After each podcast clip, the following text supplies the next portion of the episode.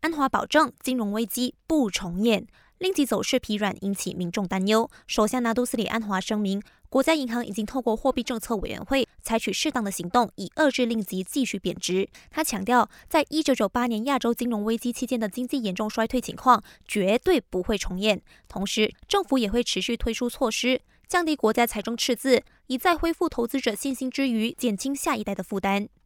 销售与服务税 SSD 调整后，将轮到奢侈品税登场。身兼财政部长的安华透露，要是法案顺利通过，政府将如期在今年五月开始推行奢侈品税。到时，凡是价格达到一定门槛的奢侈品，像是珠宝、手表等，将被征收百分之五到百分之十的税务。安华预计，奢侈品税的落实能为政府带来每年七亿令吉的税收。配合第九十一届大马陆军日，国家元首兼国防卫队最高统帅苏丹伊布拉辛陛下赞赏我国所有陆军和前陆军军人为捍卫国家主权和安全所做出的奉献和牺牲。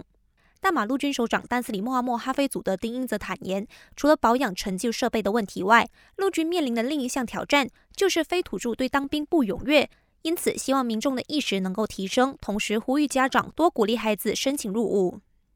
最后，随着最适合攀登世界最高峰珠穆朗玛峰的登山季节即将到来，尼泊尔政府宣布，所有登山者被强制租用追踪晶片，价格介于十到十五美元，也就是四十七到七十一令吉之间，以便事故发生时能缩短搜救和救援时间。